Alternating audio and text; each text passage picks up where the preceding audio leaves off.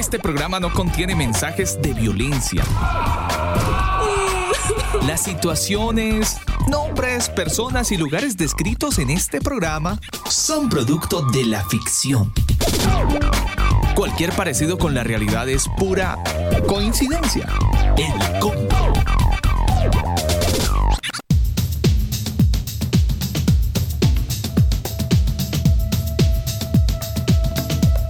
Mis amigos del combo, muy buenas noches. Un saludo cordial para todos los que a esta hora del día se conectan a esta señal de radio. Iniciamos el combo. Es jueves 25 de julio, una hora maravillosa. Son las 9 de la noche, un minuto. Y toda la gente que nos escucha a través de la frecuencia 98.7 FM en la región metropolitana. Un saludo muy especial, un abrazo gigantesco. Gracias por permitirnos ser compañía en esta bonita noche de jueves. Una noche fría, pero también muy tranquila una noche, bueno, un día con mucho movimiento en la región metropolitana. De eso les estaremos contando en un ratito. Pero sobre todo un día lleno. Espero que usted haya sentido un poco el amor de Dios en su vida. Espero algo haya pasado en su vida donde de repente usted haya dicho, ay, fue Dios el que estuvo ahí. Y si no, ojalá lo pueda reconocer que fue Dios el que estuvo ahí. Vámonos con música. Hoy es jueves vintage. Iniciamos con un muy buen clásico de Michael W. Smith. Esta canción hace parte de un álbum que se titula The Second Decade. La canción se titula Love Me Good, Amame Bien. Buena música a esta hora de la noche en el combo. Soy Alba Osorio, a ustedes gracias y bienvenidos al combo.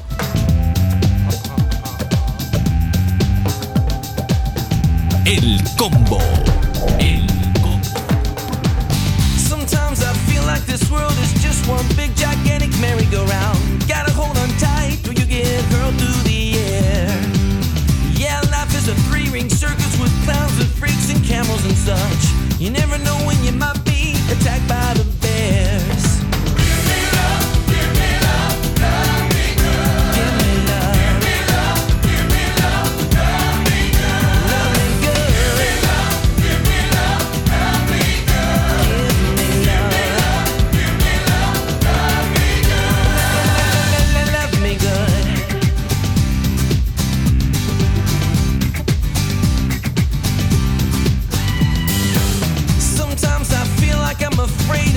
own shadow, and then sometimes I can feel as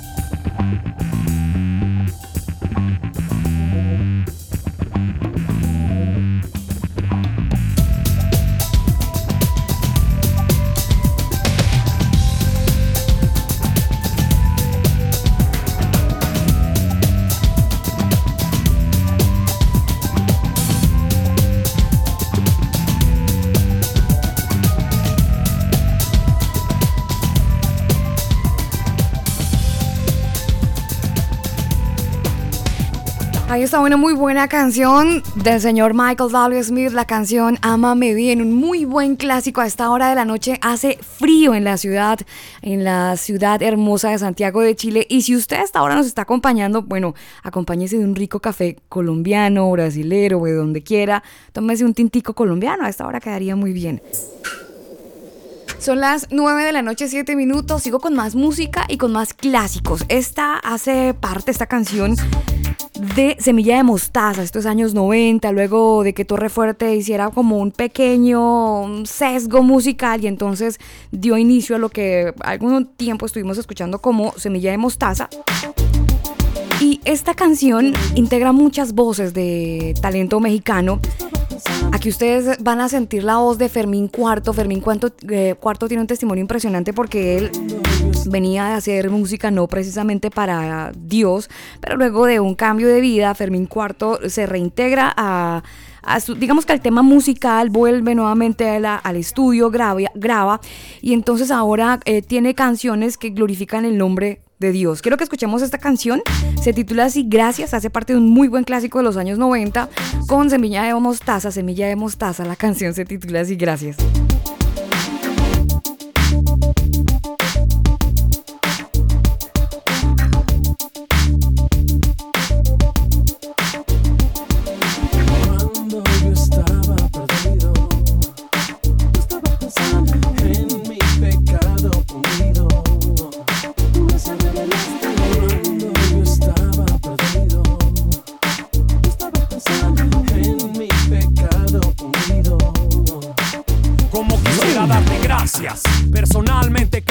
Gracias por todo lo que has hecho. Gracias por haberme rescatado del naufragio. Gracias por haber dado tu vida. Gracias. Mientras yo andaba por el camino al día, vivía mi verdad dentro de mi vida. En mi oscuridad vi una luz que me decía: Yo soy el camino, la verdad y la vida. Te encontré cuando no te busqué.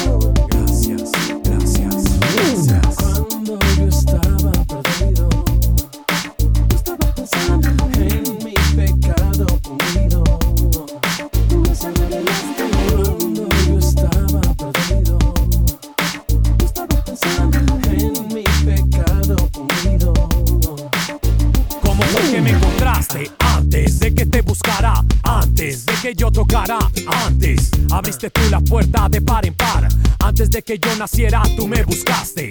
Como un relámpago interminable, llegaste a mi vida para quedarte. Gracias por despertarme de mi oscuridad y en la luz del día ver tu mirada. Te encontré cuando no te busqué.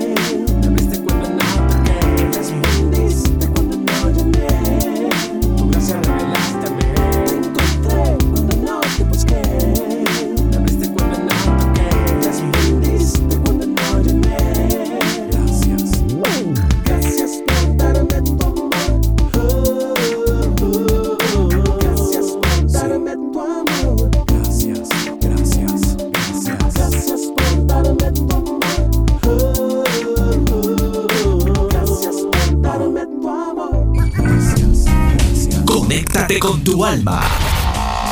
Conéctate con el combo.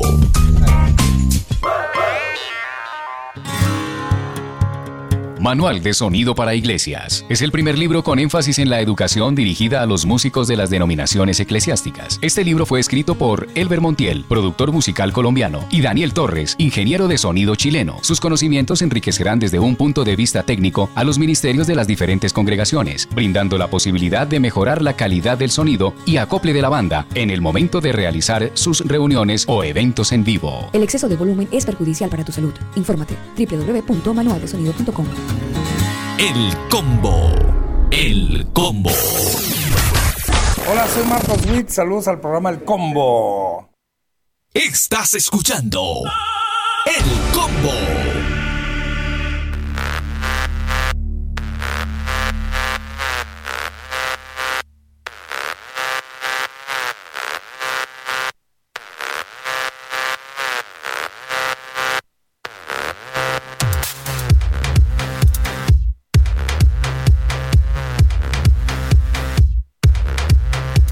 Las 9 de la noche, 12 minutos. A esta hora del día llegamos con noticias importantes, noticias que tienen que ver con la región metropolitana, Daniel.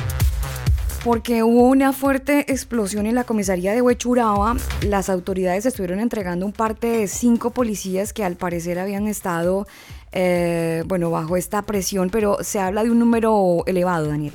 Eh, sí, inicialmente se habló de tres uniformados que resultaron heridos por la explosión del paquete bomba, una encomienda que, eh, bueno, llegó a la comisaría de Huechuraba, de Carabineros, y eh, hubo un poco de, confusión al inicio porque pues la explosión nadie se la esperaba, no se sabe eh, realmente si cómo fue el procedimiento para recibir este paquete y cuál fue la recomendación o el proceso que realizó Carabineros para poder destapar este paquete. El asunto es que explota y resultan eh, ocho carabineros eh, pues heridos. Y dentro de ellos eh, hubo un mayor quien pues era la persona que tenía el paquete. Resultó fue pues más grave dentro de los ocho uniformados de la 54 comisaría de Huachuraba. Y bueno durante pues toda la investigación pues hubo muchos comentarios donde supuestamente una mujer de camisa o chaqueta roja fue la que entregó el paquete. Que, que de hecho la imagen se viralizó, Daniel. Se viralizó, muchos medios empezaron a, a, divulgar que la estaban buscando porque era una persona, pues la, la responsable, la, le echaban la culpa, no sé qué.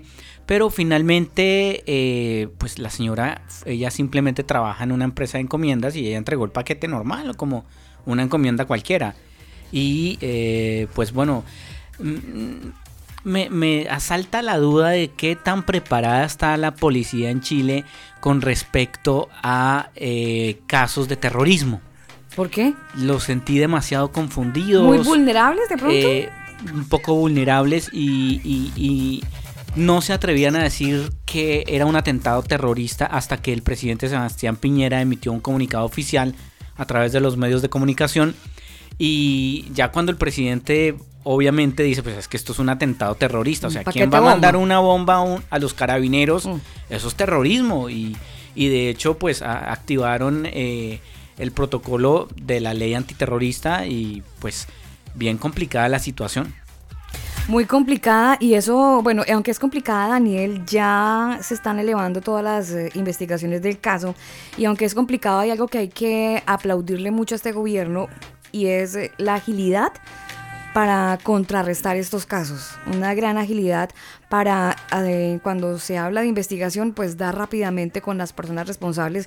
Yo no le doy más de esta semana, Daniel, donde se puedan encontrar a los responsables de dónde se originó este paquete. Y hubo otro, eh, hubo un segundo paquete eh, que fue desactivado, tres, ¿no? Eran tres, hubo otro que lo rastrearon porque venía el mismo remitente y por lo tanto, pues las autoridades advirtieron de, de ese remitente que obviamente ya la policía eh, no, no, solo la policía, el OS9, la PDI, y ellos ya tienen información, el nombre incluso del remitente. Entonces, es cuestión, como usted dice, Alba, de días para que determinen quién fue la persona que, pues, eh, quiere sembrar el terror en Chile.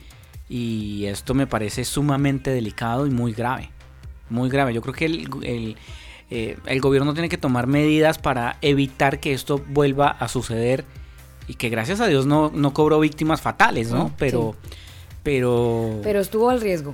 Sí, muy... Estuvo el riesgo muy alto, muy Quedan muy muchas alto. preguntas eh, en el tintero de cómo es posible que les llegue el paquete a manos de, la, de las personas, eh, de los propios carabineros y que explote, o sea, eso ya hay que ver el tema de los protocolos de seguridad que tienen que empezar a, a modificar en mi, en mi, es mi pensamiento. Son las 9 de la noche, 16 minutos. Vámonos para Colombia porque hoy eh, el deporte colombiano está feliz. Nairo Quintana demostró que está en intacto.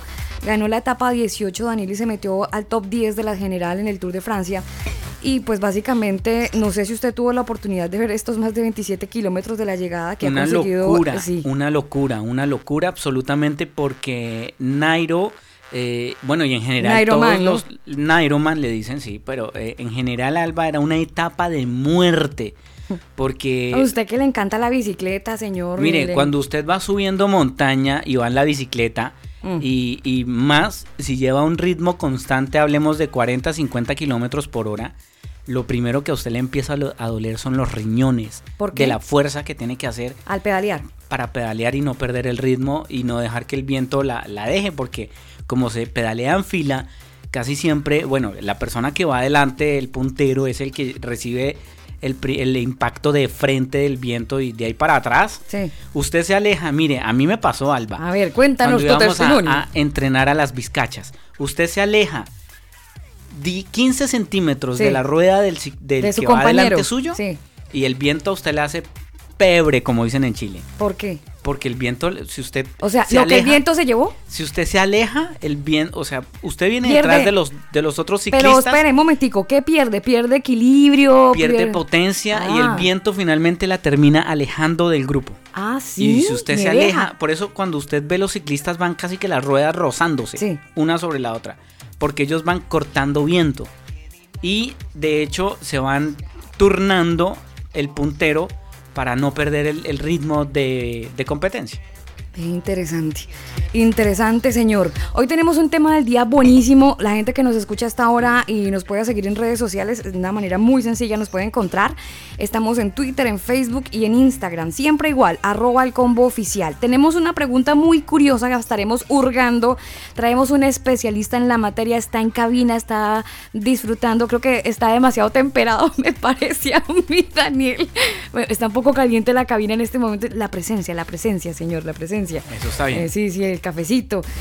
Eh, mire, tenemos un tema del día que no lo podemos manejar solos y necesitamos una voz que sea experta en la materia y vamos a estar hablando acerca de los libros apócrifos. Eh, esto suena como medio raro, ¿no? Como libros apócrifos, suena como, como a Hipócrates, una cosa como rara. Bueno, ¿por qué no están en la Biblia? Siempre a la gente que le gusta leer estos temas bíblicos o libros que contienen escrituras eh, divinas, Sí. siempre se ha discutido el por qué están algunos y no están. Eh, entonces de eso estaremos hablando. No, y es que de hecho, eh, a raíz de esto, Alba, hay muchas conspiraciones al respecto. Oh, las conspiraciones. Bueno, estaremos hablando de conspiraciones también si quiere. Pero eso será en un rato. Hoy es jueves de mucha música. Recuerden que hoy es mi- miércoles, no, hoy es jueves, Jueves. vintage. Es que ayer era miércoles gospel.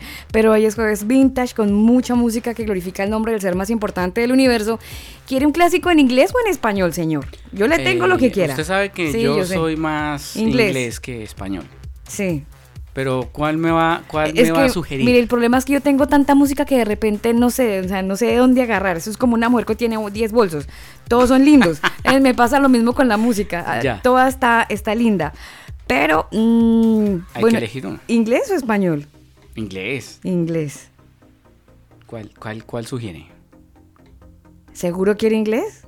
Sí, inglés. Última palabra. Última palabra. Bueno, está bien, su merced. Ahora Oiga, espere, eso hay no que volverlo a jugar, ¿no? Eh, ¿Se acuerdan? Sí, uh, claro que sí. ¿Quién quiere ser ¿Quién quiere ser bíblico? Biblionario. Mire, vámonos con una muy buena canción, señor. Esta canción la hace Amy Grant. Ya habíamos estado escuchando la voz de Amy Grant en este programa. Hace parte de una producción H2H. Esto es años 80, Daniel. Probablemente nuestro invitado sí haya escuchado esta canción. Yo ya lo veo a él como moviendo la cabeza con esta canción. Es una canción que en español eh, Dani Berríos la trajo a nuestro idioma y entonces todos cantamos la canción con, con, con Dani Berríos en español, pero Amy Grant eh, para el público anglo, ¿no? Entonces todo el mundo tuvo como acceso a esta canción. Aunque quiere que le otra píldora de esta canción, ustedes se acuerdan que yo le he hablado de um, un artista famoso que ha estado aquí y Eh, allá. Sí, estamos hablando de... Estamos hablando... Tranquilo, yo lo Ay, espero, ¿cómo yo lo, que yo lo espero, yo lo espero. Phil Driscoll. Él, el mismo. Phil Driscoll escribió esta canción Mm, vea pues. cuando estaban las buenas épocas. O sea, que iba y volvía, iba y volvía. Pero en una de esas Como épocas- algunos de nuestros oyentes que como- van y vuelven. como- mire, Daniel. Regresa, ¿Quiere que come no, to me. quiere que no, le, no Come- vaya tan lejos? Come back. ¿Se acuerda? Come back. Y el pitito ahí. Co- como, alguno, como algunos de nosotros, más bien, mi hijo. Diga. No, yo nunca me he apartado de Mire, lo felicito. Yo desafortunadamente sí. No, yo no. Y yo me no. dolió. No, yo no. Desde el 97 y más fiel que novia fea. Ah, bueno, entonces disfrute la canción, su merced.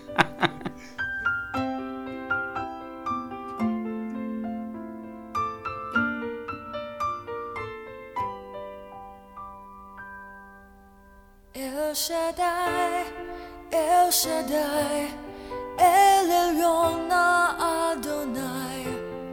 Age to age, you're still the same by the power of the name. El Shaddai, El Shaddai, El Kamkana Adonai. We will praise and lift you high, El Shaddai. Through your love and through the Ram, you saved the son of Abraham. Through the power of your hand, turn the sea into dry land.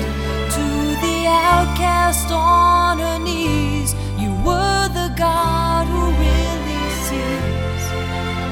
And by your might, you set your children El Shaddai, El Shaddai, El Elyon Adonai. Age to age, you're still the same by the power of the name. El Shaddai, El Shaddai, Kamkana Adonai. We will praise and lift you high, El Shaddai.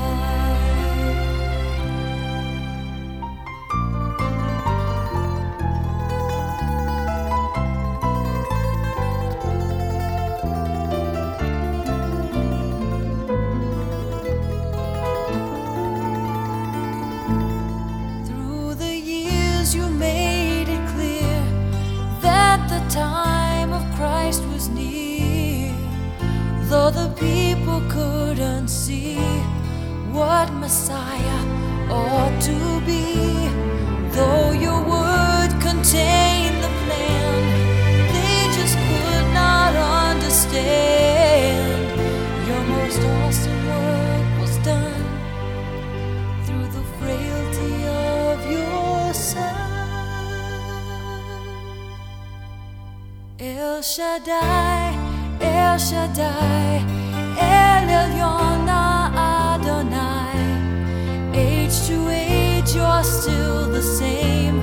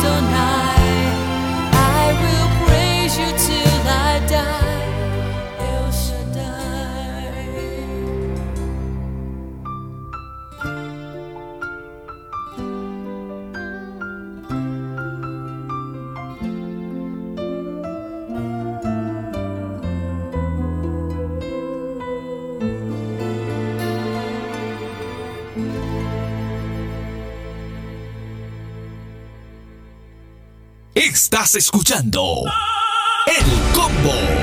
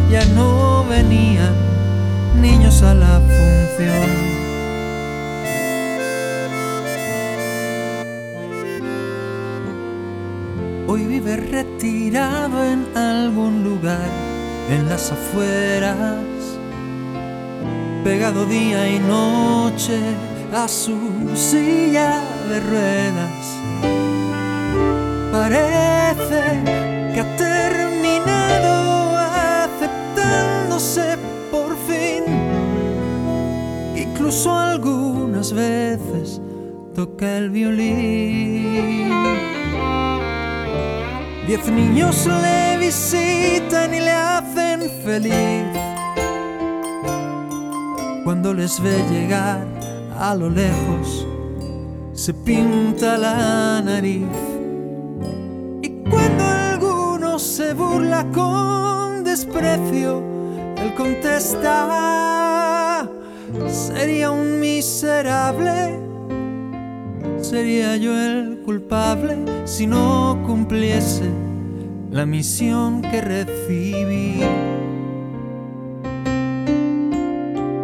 Porque aunque fui un fracaso, soy profesión payaso, no me juzgues mal. Dios me hizo así.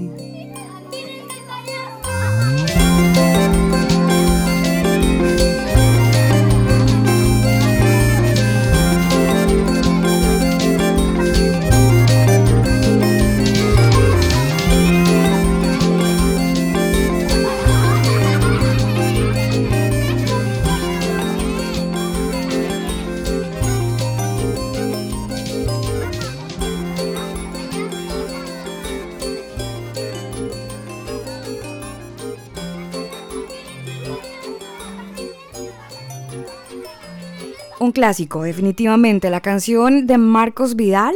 Esta canción hace parte de un álbum conmemorativo 25 años y bueno, esta canción que probablemente usted en los años 90 la, can la cantó, la interpretó, la disfrutó y en esta noche de combo pues también lo puede hacer. Nosotros nos vamos con nuestro tema del día y ya les vamos a contar acerca de nuestro invitado en el combo. Nuestro tema del día.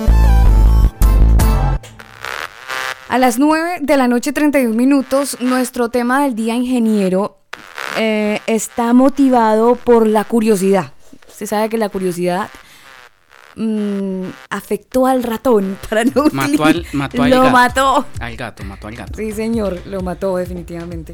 Y nosotros queremos en esta noche matar la- las dudas, queremos salir de la encrucijada de repente si, si alguien se ha hecho tantas preguntas con respecto a la Biblia y los libros y que son 66 libros y por qué son 66 y por qué no han incluido los otros libros que sacaron del canon, que un señor por allá lo sacó por allá en el siglo I, que un tal Don Joaquín, que fue Constantino. La historia le ha dado la vuelta y nos han entregado como muchas versiones, pero para sacarnos en parte de esta gran duda tenemos al pastor Juan Ahumada. Es un pastor que está ejerciendo este ministerio desde el año 1985, así que está muy alineado con el programa porque es muy vintage, definitivamente.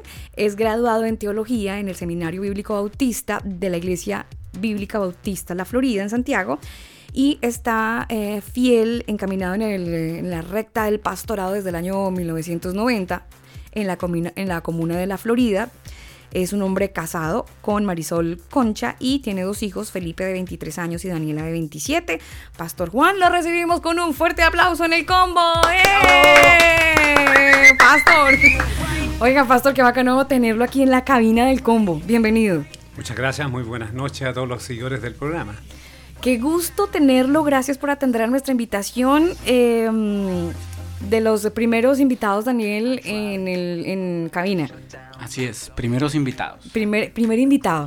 Primer invitado en cabina.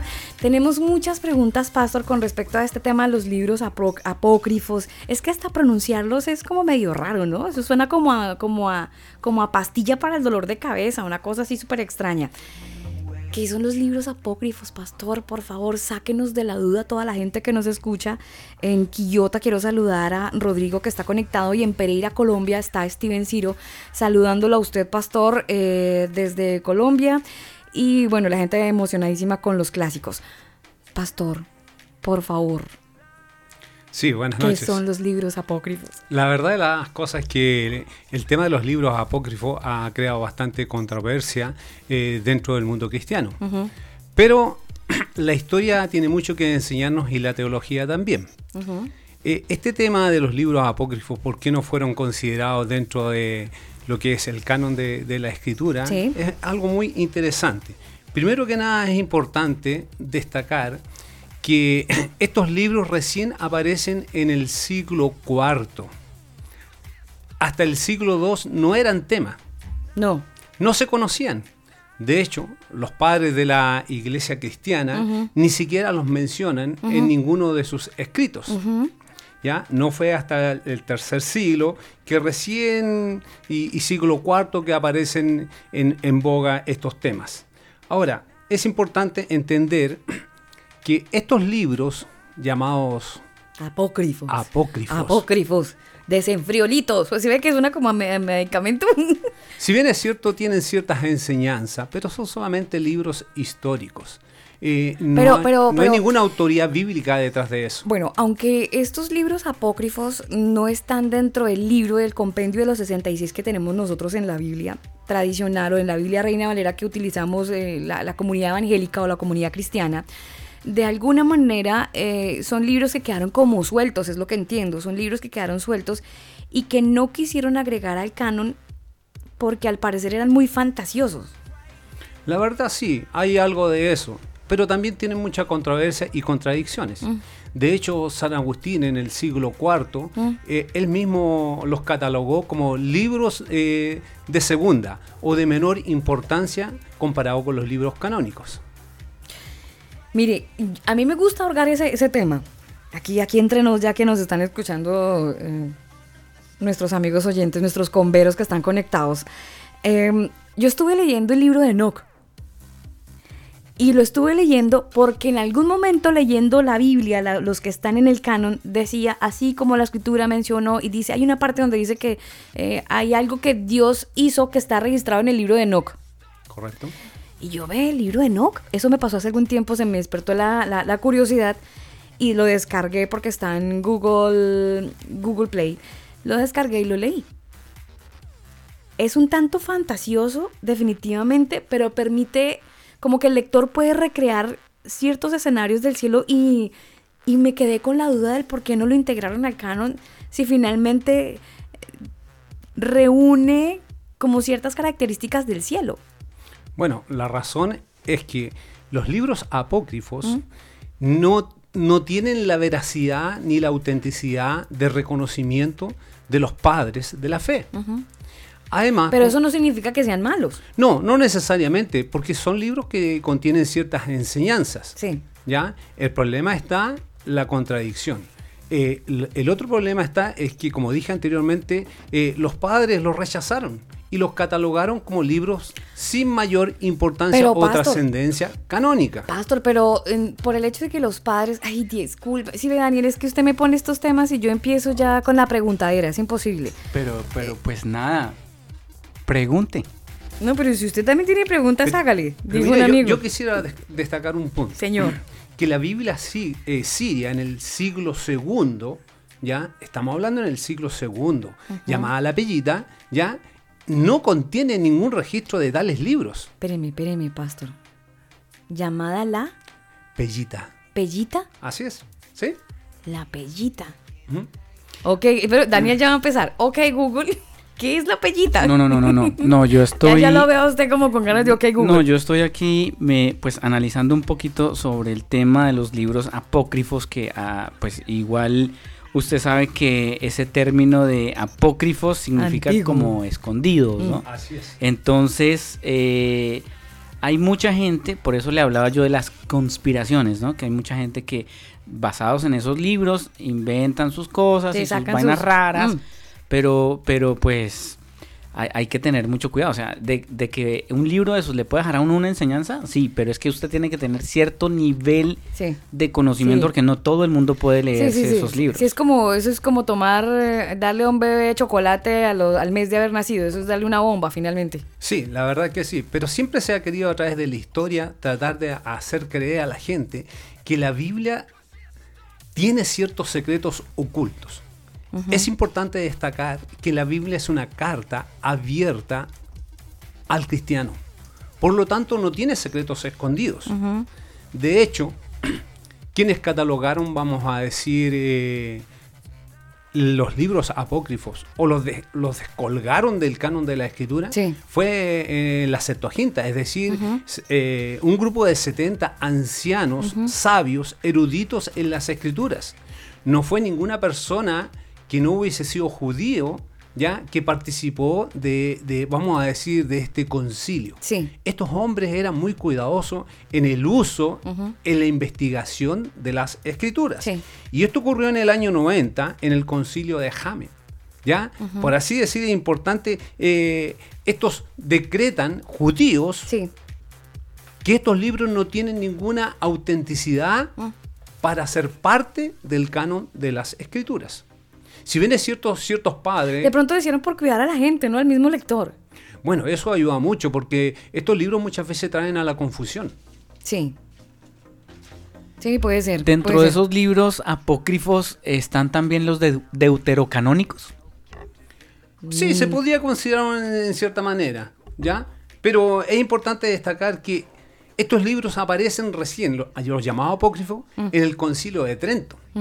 Recién la Iglesia Católica los pone en boga, los pone en discusión. Y es únicamente, vamos a decir, eh, la razón por la cual lo, lo traen como un, un llamado de atención producto de la reforma. Es decir, fue una reacción de la Iglesia Católica. Sí. Mira, yo tengo muchos amigos católicos y yo sé que también hay hombres y mujeres fieles seguidoras de Cristo Dentro de la comunidad católica. dentro de la comunidad católica.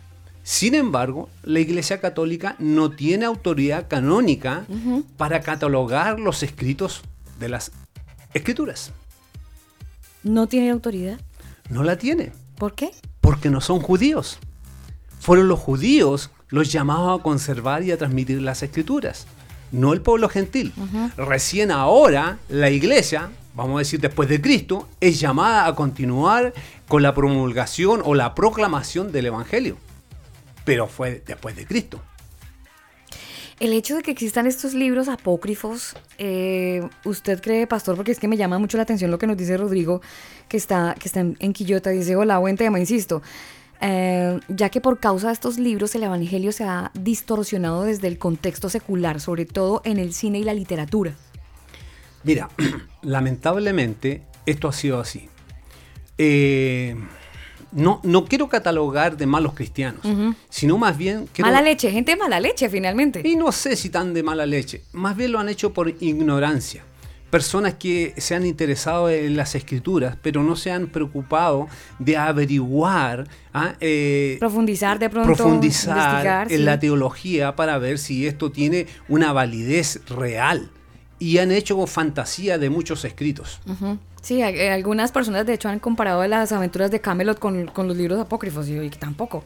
Además, es importante que la audiencia investigue y se eduque por sí misma, porque hoy en día tenemos mucha información Sí. a la cual nosotros podemos acceder. Por ejemplo, mira, si ustedes revisan el libro de Segunda de Macabeo, ¿ya? Ahí se llama a, a hacer sacrificio por los muertos. En Macabeos. Así es, en Segunda de Macabeo, 1245 Pero usted, exactamente. lo- usted lo debe tener ahí, ingeniero, usted lo debe tener ahí. No es que él te- no es que lea libro de Macabeos, ¿no? Sino que gracias. sí, porque yo ahorita- no, pero si quiere llame su querido OK Google, porque usted es fanático de Google. eh, y puede, puede entregarle ese texto para, para que la gente de Daniel también lo sepa, porque de repente esto, eh, Macabeos hace parte del libro que tiene la. Los libros apócrifos. Sí, pero la Biblia, la Biblia católica, La Biblia católica, lo contiene. Sí, lo contiene. contiene. Y hace parte de su doctrina. Así es, Segunda Macabeo, ¿qué? 1245. Si puedes hacer lectura. Segunda de Macabeos. Don Macabeo, señor Don Daniel Torres, usted tenga la bondad de prepararse con la lectura, porque eh, empezando que el libro es así- así medio, medio extraño con el nombre, pero si hay segundas porque hay primera, ¿no? Así es. Sí, permítame un segundo. 12, 45. Aquí lo esperamos. 45.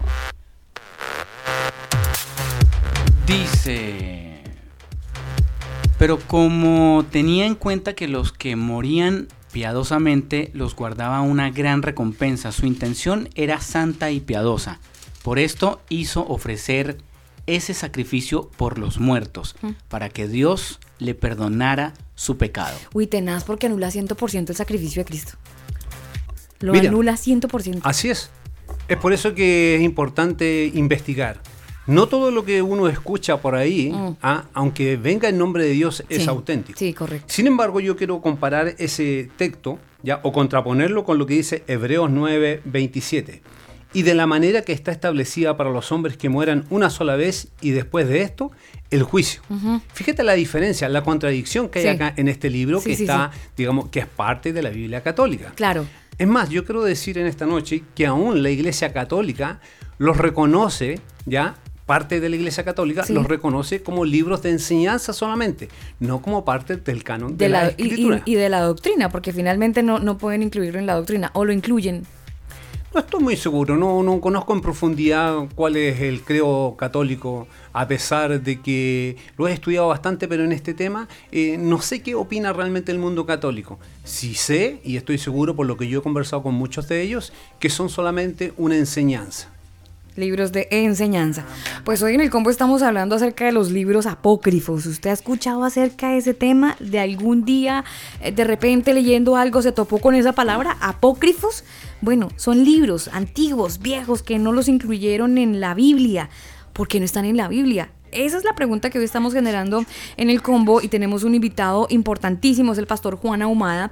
Él es pastor de la iglesia de la Florida, de la iglesia bautista de la Florida y nos acompaña en esta noche para ampliarnos un poquito más nuestro espectro y darnos a conocer el por qué rayos no están estos libros en la escritura. Nosotros nos vamos con algo de música. Recuerden muy bien que hoy es jueves vintage y les tengo un clásico así como para alquilar balcón de esos que nos encantan escuchar los jueves esta canción que muchos de nosotros la estuvimos satanizando, pero resulta que no. Bonnie M. Los ríos de Babilonia. Salmo 137.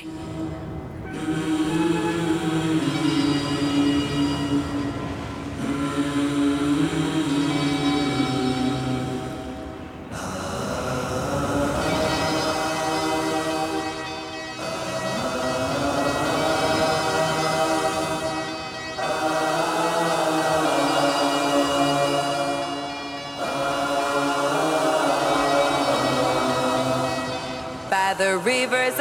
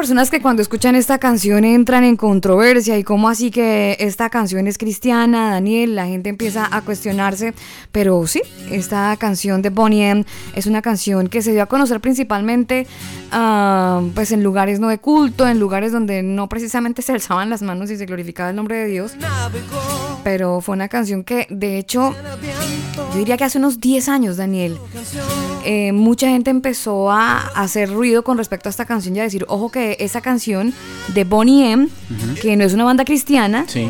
eh, tiene que ver con los judíos cuando salen cautivos eh, de Babilonia. Exactamente. Es el Salmo 137 con música.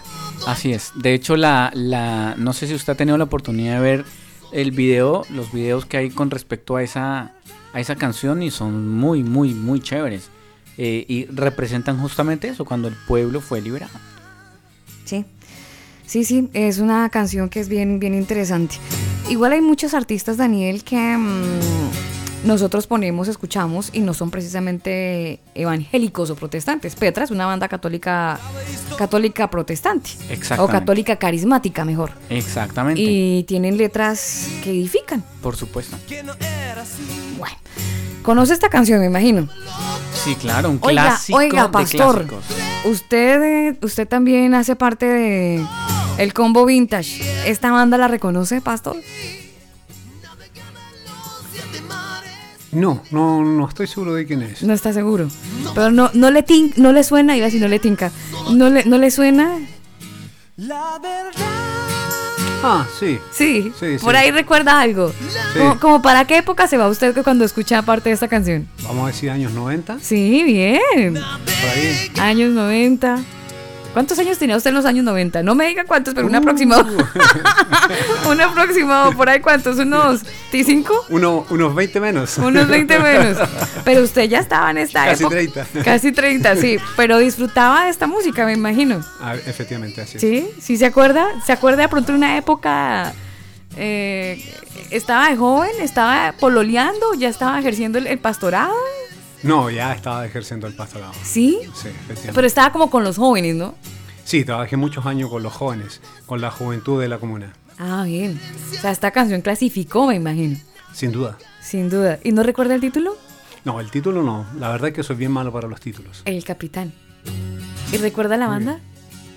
No, la banda no. que son como, sí. como guardianes, como... Ah, guardian. Claro. Ah, mira. Vea que sabe, pastor. ¿Usted qué cree, mijito? Mira.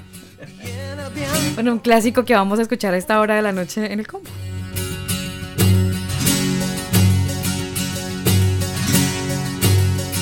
a toda vela él navegó y en el viento oye su canción era su ruta el cielo mirar era como un río que llega al mar. Navegaba los siete mares y dejaba todo atrás. No oía de las mentiras solo oía de la verdad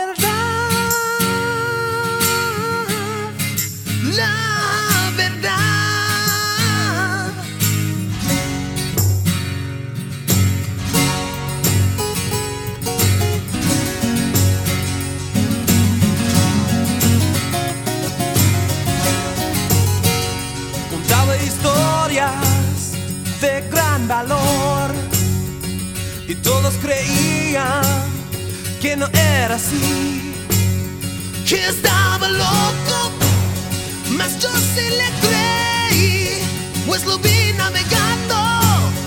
Y era cierto, sí, navegaba los siete mares y dejaba todo atrás, no oía de las mentiras, solo oía verdad.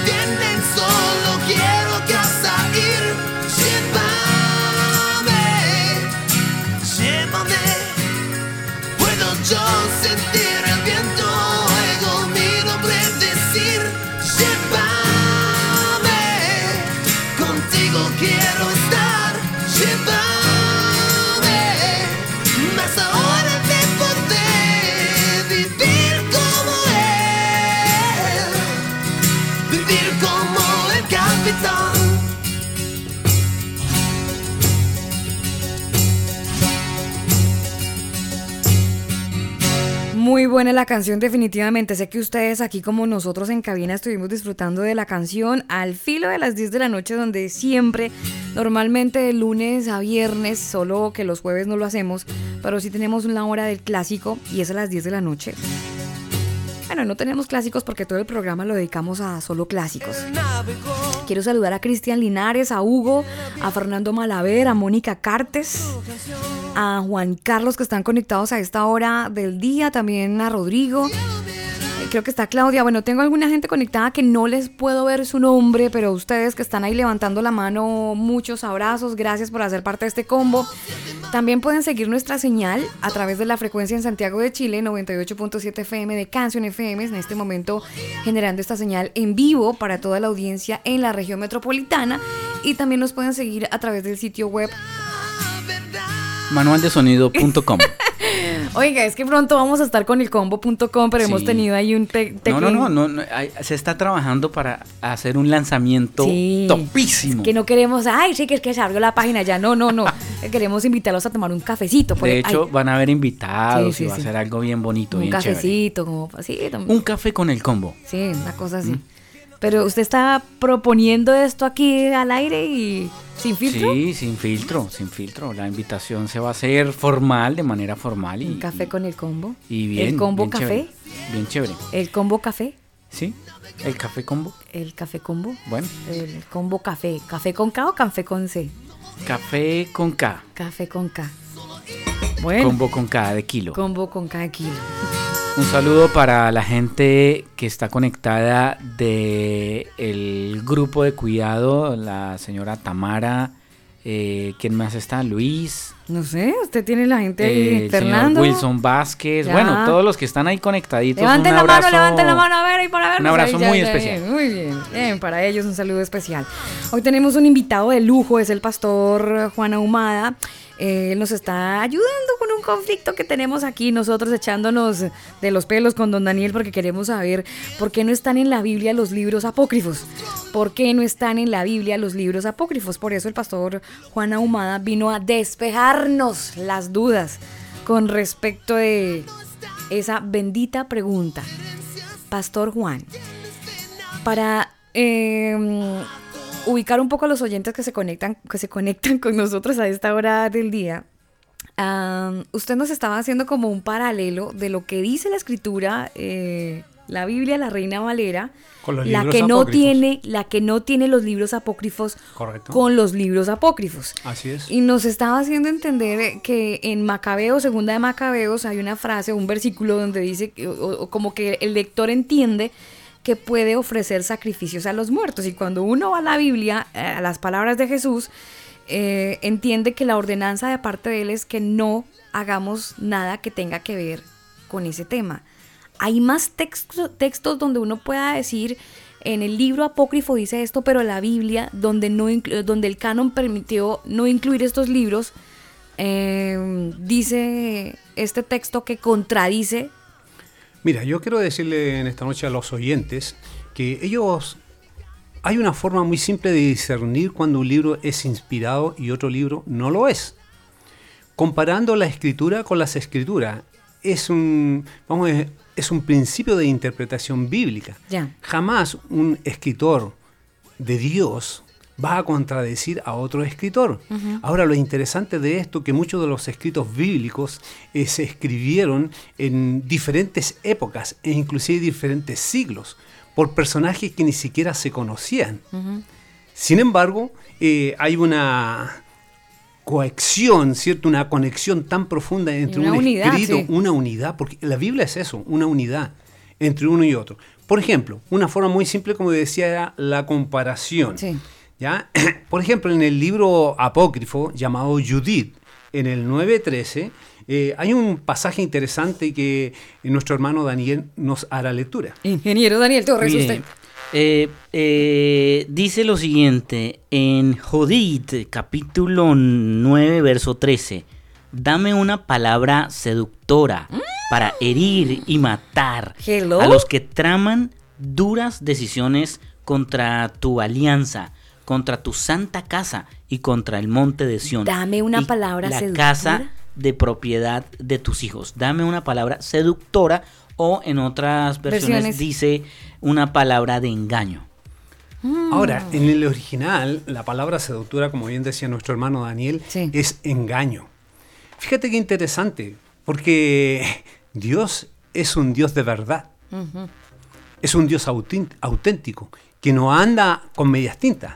Siempre fue de frente a nuestro, nuestro Señor, especialmente hablando de nuestro Señor Jesucristo. Y la Reina Valera, en el capítulo 3, versículo 9, nos dice, no mintáis los unos a los otros, habiendo despojado del viejo hombre con sus hechos. Ahora interesante lo que Judith dice, porque la verdad es Oiga, que... las que tienen el nombre propósito- Judith en vainas. Eh, no.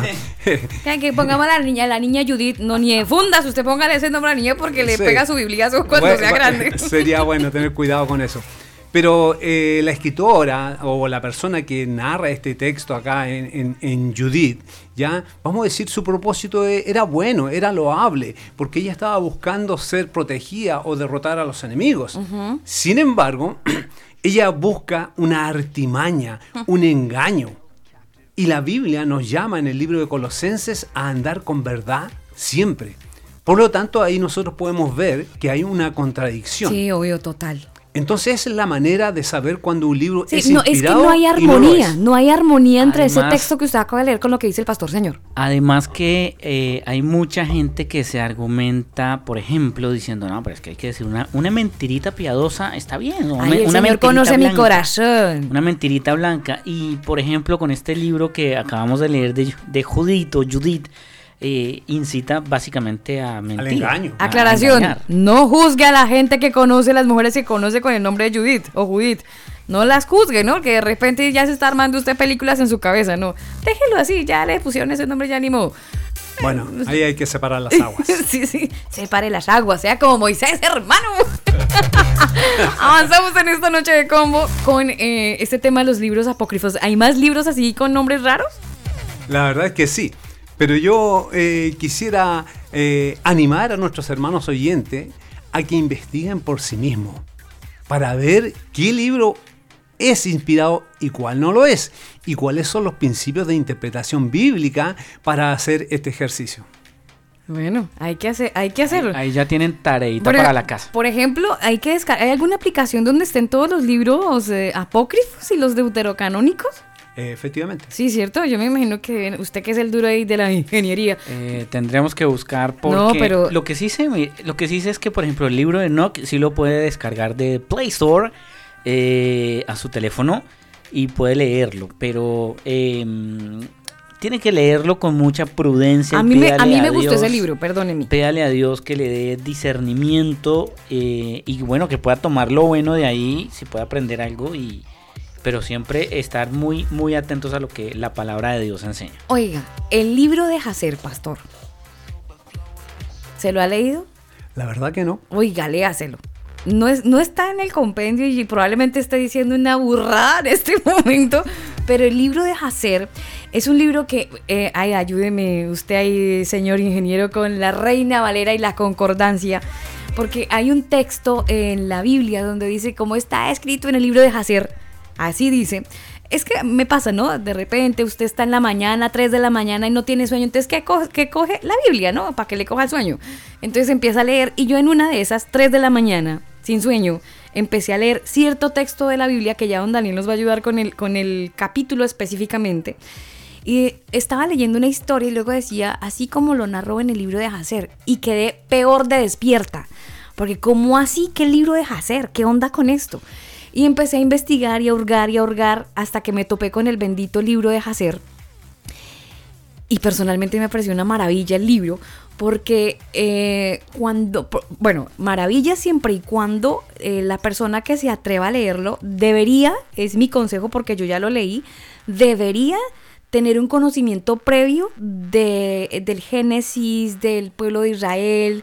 Es que es bacano cuando usted puede leer el, o sea, puede entender estos libros teniendo el contexto bíblico Correcto. bíblico, porque si usted se pone a leer el libro de Hacer sin tener ni idea de lo que pasó con el pueblo de Israel, eh, el libro de Hacer lo puede confundir, el libro lo puede llevar a una onda que usted nada que ver, se va a perder y va a, a entrar a, a cuestionar incluso la Biblia de una manera errada. Por eso es tan importante tener primero la base que está en la palabra, en, en el compendio de los 66 libros, y luego entonces ahí sí tópese con el libro de Hacer y lo lee y verá que se va a enriquecer. Mire, eso está en Josué capítulo 10, verso 13, Gracias. donde dice, entonces el sol se detuvo y la luna se quedó sin sitio hasta que la nación de Israel terminó de derrotar a sus enemigos. ¿Acaso no está, no está registrado ese suceso en el libro de Jacer? Mm. El sol se detuvo en medio del cielo y no, y no se ocultó como, el, como un día normal. ¿Qué libro está tan- en Josué 10, Mire, 13. qué libro tan bacano es el libro de Hacer. Lo recomiendo. Ahora- Pero necesario tienen que primero leer y tener contexto, información bíblica, histórica del pueblo de Israel para poderse ubicar. Si no la tiene, no se meta a leer o si no se va a confundir. Ahora es interesante también eh, tener en claro de que muchos de los escritos que fueron encontrados en el Mar Muerto, en Mm. catacumbas, cuevas, eh, eran eh, historias y libros de enseñanza eh, muy buenos. ¿ya? El problema era que había que discernir qué era inspirado y qué no lo era. Un gran hombre de Dios llamado José Lingo, ¿ya? que fue mi pastor ¿ya? Y pastor de muchos otros pastores, eh, nos dio un consejo muy sabio. Y él nos dio el consejo del cajero de banco para poder discernir lo verdadero de lo falso. Y él nos dijo, mira, no pierdan su tiempo eh, viendo, revisando todo lo falso que hay en el mundo, Claro. porque no tenemos tiempo suficiente. Más bien acostúmbrate a lo verdadero. El cajero de banco está tan acostumbrado a, hur- a hur- hurgar en lo verdadero, los billetes verdaderos, Sí. que solamente con el tacto, sin mirarlo, cuando llega algún billete falso, lo detecta inmediatamente.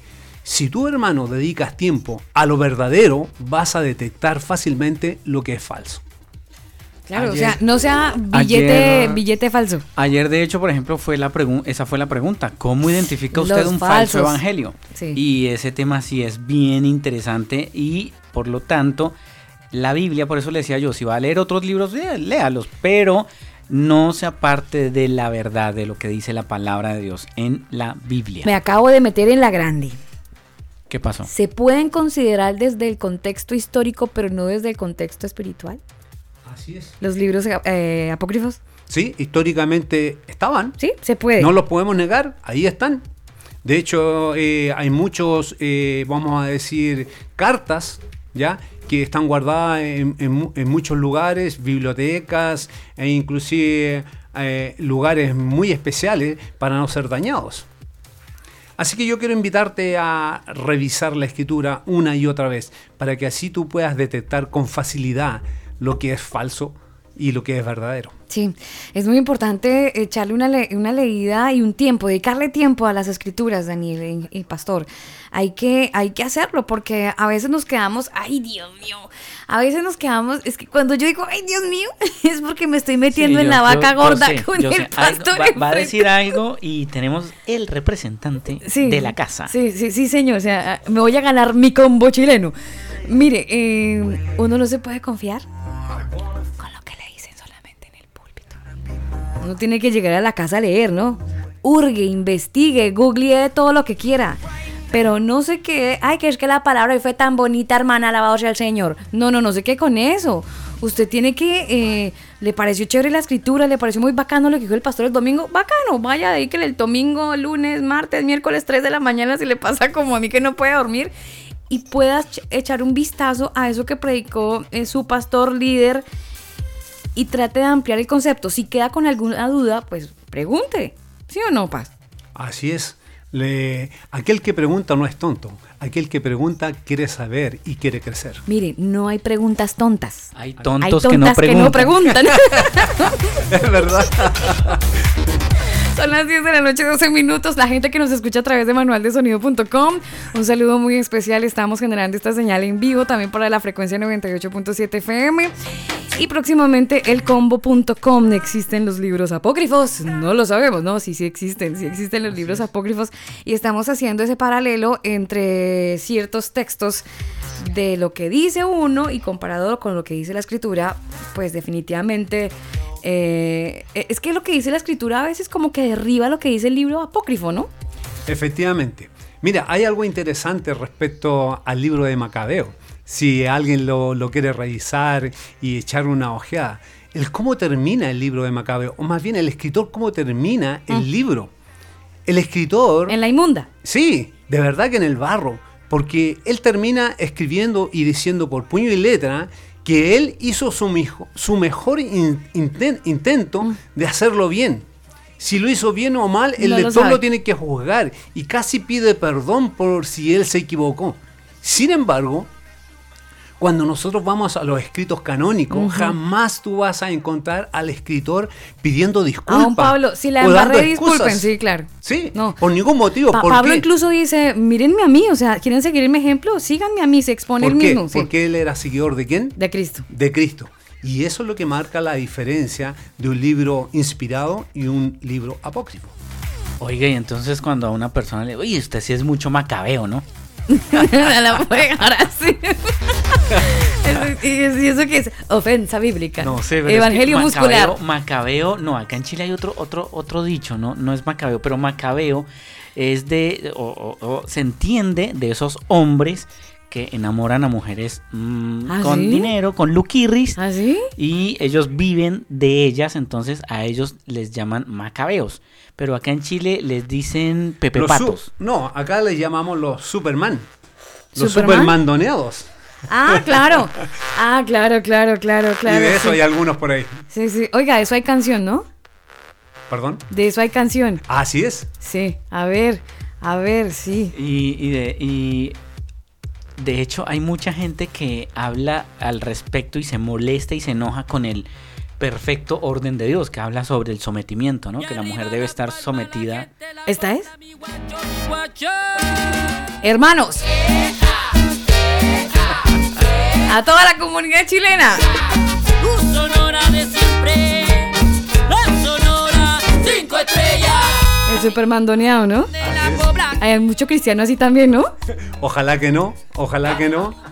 lo tiene pa'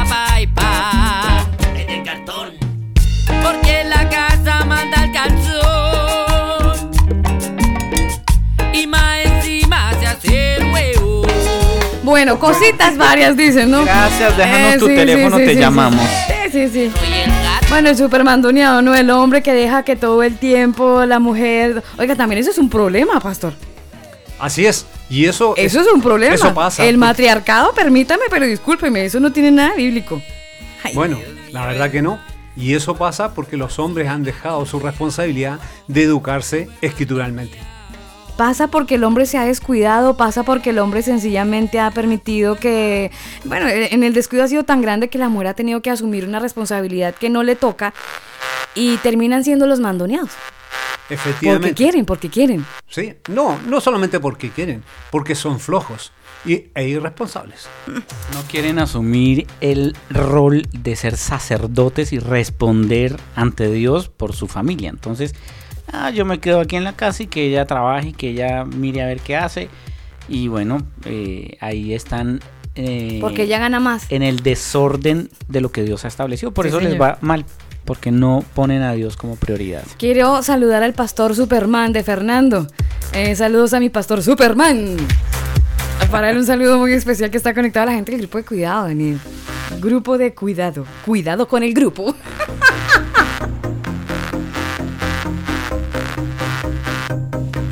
Avanzamos en esta noche de combo. Tenemos un muy buen tema del día, Daniel, y es acerca de los libros apócrifos. ¿Tenemos más de pronto ejemplos, pastor, de estos libros? Bueno, yo quiero animar a la audiencia, si tiene alcance al libro de Macabeos por ahí, Sí. ya, eh, que revise segunda de Macabeo 15, 37 al 39, cómo el escritor termina de una manera muy triste Sí. su escrito. Eh, como yo decía anteriormente, jamás un escritor bíblico inspirado por Dios eh, va a terminar pidiendo disculpas Mm. o diciendo traté de hacer mi mejor esfuerzo. Hay mucha diferencia entre un libro inspirado y un libro que no es canónico. Sí, hay mucha diferencia. Y, y que cuando uno va a, a la Biblia y cuando uno entiende eh, el, el- el hilo conductor que tiene la escritura, uno entiende que la inspiración es una sola. Efectivamente. No hay otra. Mm. Es por eso que se puede mantener esa línea en el tiempo a pesar de los siglos. ¿Por qué? Porque el autor se encargó de instruir a cada escritor Mm. para poner hasta los más mínimos detalles que él quería que nosotros tuviéramos alcance. Bueno. Hay muchas preguntas sobre ahí y sobre el tintero. Sé que la gente que está en la sala de chat eh, ya está eh, generando una pregunta. De hecho, Rodrigo en Quillota dice, ¿sabes o has oído o has leído acerca del libro de Enoch? Ahí te dejo, es otro libro apócrifo que no está en ese canon, el libro de Enoch. Creo que ya lo mencionamos, ¿no? Sí, lo Hace- mencionamos, sí. El libro de Enoch, sí, es un libro interesante. Es un libro interesante. Pero insisto, eh, si uno va a leer. Ese libro también tuve la oportunidad de, de- de- de tenerlo. De hecho, lo tengo en mi celular. Pero si uno se va a meter a, a- a- hurgar, a escudriñar y a meterse en ciertos escritos bíblicos, siempre va a ser mejor y más sano tener una base bíblica en la escritura que tenemos, en la Biblia que tenemos y que todos conocemos, a la que tenemos acceso. Y luego, incluso podría decir eh, que es necesario tener primero una base teológica, teológica, histórica, bíblica de la palabra y ahí sí entonces leer otros libros porque leerlo eh, de primera mano puede confundir a la gente que, que no conoce de Cristo, que hasta ahora se está armando una idea acerca de quién es Él y si empieza a leer libros que no están conectados con la palabra pues sencillamente no van a traer eh, la naturalidad y la sencillez de la palabra sino que podrían complicarlos un poquito más. Vámonos con algo de música, luego viajamos hacia Colombia porque el pastor Lino también tiene su opinión con respecto a este programa y a esta pregunta del día sobre los libros apócrifos. Vámonos con algo de country. ¿Les gusta el country? God is good. Bueno, una muy buena canción, excelente clásico en este, bueno, en este género musical muy, muy eh, apegado a los que nos encanta esta música de los años 80, 70, un poco de country a esta hora de la noche en el combo. all the time. Put a song of praise in this heart of mine. God is good all the time, and through the darkest night, His light will shine. God is good. He's so good all the time. God is good all the time. Put a song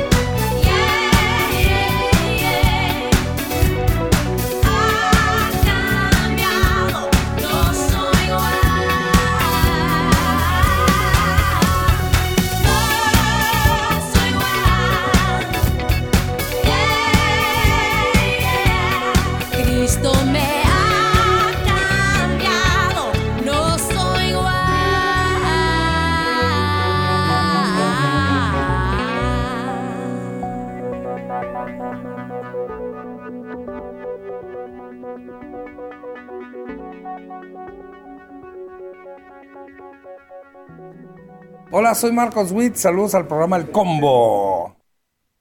El combo. Hola, ¿qué tal? Un saludo El muy especial para combo. y Alvita, para Ani, para toda la gente del combo. Aquí les habla el Paz Lino desde Bogotá, Colombia. Y pues eh, participando en este tema que ustedes están planteando el día de hoy muy interesante acerca de los libros deuterocanónicos, yo quisiera pues remontarme al tema histórico, ¿no? Porque esto tiene mucho de, de ancho, como dicen por ahí, y de profundo, pero pues tiene un origen y tiene una historia. Eh, hay que remontarnos a, la historia de Israel. Israel, pues, ese pueblo que pasó por diferentes procesos y por diferentes imperios. Recuerden que eh, pasó, perdón, por, eh, por Egipto, pasó por Babilonia, pasó por Asiria, pasó por Persia, eh, pasó por Grecia y pues al final los romanos, ¿no? Los grecorromanos. Cada imperio le fue dejando a Israel algo. Eh, algo en la parte intelectual, algo en la parte cultural, algo en la parte religiosa. Es decir, el pueblo se fue impregnando de esos pueblos que lo fueron dominando, lo que es normal en cualquier sociedad y en cualquier grupo que lo domina otra cultura, pues termina el grupo dominado repitiendo muchas de las cosas y de las conductas de la cultura que lo dominó. Eh, ¿por, qué, por qué me remonto hacia esos tiempos? Porque nosotros tenemos ese canon del Antiguo Testamento. Eh, eso, ese grupo de libros del Antiguo Testamento está escrito en dos conjuntos. Uno que está escrito en hebreo y otro conjunto de libros que está escrito en griego. ¿Por qué se da esto? Porque mm, el pueblo, mm, más o menos sobre el siglo V, el pueblo con el imperio persa eh, tiene una oportunidad, tiene como un descanso, tiene como un reposo. Y con los persas tienen la oportunidad, como no, lo relatan Esdras y Nehemías, de volver a reescribir sus textos. Entonces ellos lo que hacen es que reescriben los textos que ya tienen y lo hacen en el idioma hebreo. Pero ¿qué pasa cuando llegan los griegos? Pues los griegos llegan como todo imperio y ponen a todo el mundo a hablar griego. Hasta Jesús hablaba griego. Eh, entonces, la nueva generación de judíos, pues ya no escriben hebreo ni escriben arameo, escriben en griego. Esos libros que nosotros llamamos deuterocanónicos fueron escritos en griego. Más o menos hacia el año 90, a finales del siglo I, hay un concilio. Eh, se habla de un concilio que hubo en Jerusalén de judíos, fariseos, eh, de estos, eh, la palabra fariseo, pues es la palabra que entiende a los maestros de la ley judía de aquel entonces, y ellos eh, deciden sacar su canon de escrituras, su canon sagrado, llamémoslo así, su grupo de libros sagrados. Ellos que hacen, excluyen todo aquello, eh, todos esos libros, mejor dicho, que no vienen escritos en, en hebreo. Entonces ellos cuáles dejan únicamente eh, los que vienen en hebreo y sacan los que vienen escritos en griego. Claro, pues esos libros que se escribieron durante el imperio griego, que también los escribieron judíos y que cuentan parte de su historia y que están inspirados en esos eh, momentos en los que ellos confiaron en Dios también, fueron sacados por los hebreos del siglo I porque venían escritos en griego. Es decir, la sacada de esos libros en un primer momento y hace dos mil años fue por algo completamente puritano y político. Eh, sin embargo, para el siglo I las comunidades cristianas tenían una versión del Antiguo Testamento eh, conocida como la Septuaginta. Es una versión griega y esa era la que manejaban en el siglo I y esa versión contenía los libros que hoy llamamos deuterocanónicos. Eh, sí encontramos referencias de los libros eh, deuterocanónicos en el Nuevo Testamento, no mencionados como tal, pero sí referenciados. Por ejemplo, uno puede leer el libro de Romanos, capítulo 11, versículo 33, que habla de la profundidad de la sabiduría de Dios. Y si uno lo compara, por ejemplo, con el libro de Judith, en el capítulo 8, versículo 14, pues se va a dar cuenta que prácticamente es la misma idea. Es decir, los cristianos del siglo I también manejaban y postulaban las ideas de, de- de esos libros deuterocanónicos y es obvio porque los cristianos, o es lógico, mejor, mejor porque los cristianos del siglo I eh, manejaban era la versión griega. Mm, si yo les, les, les voy a leer un poquito de, de Judith, aquí algo rápido y díganme de pronto esto qué, qué tiene de malo. A ver, eh, dice mm, Judith capítulo 8, pero ¿quiénes son ustedes para poner a prueba a Dios y suplantarlo públicamente? ¿Se ha atrevido a poner a prueba al Dios Todopoderoso ustedes que no saben nada? Si no son capaces de descubrir el fondo del corazón del hombre ni de captar sus pensamientos, ¿cómo quieren comprender a Dios, creador de todas las cosas? ¿Cómo van a penetrar su pensamiento y conocer su designio? Esto lo dice uno de los libros deuterocanónicos, el libro de Judith, y obviamente está retomando cosas del Génesis porque está hablando del Dios creador de todas las cosas y también está retomando cosas de- de- del libro de Job, ¿no?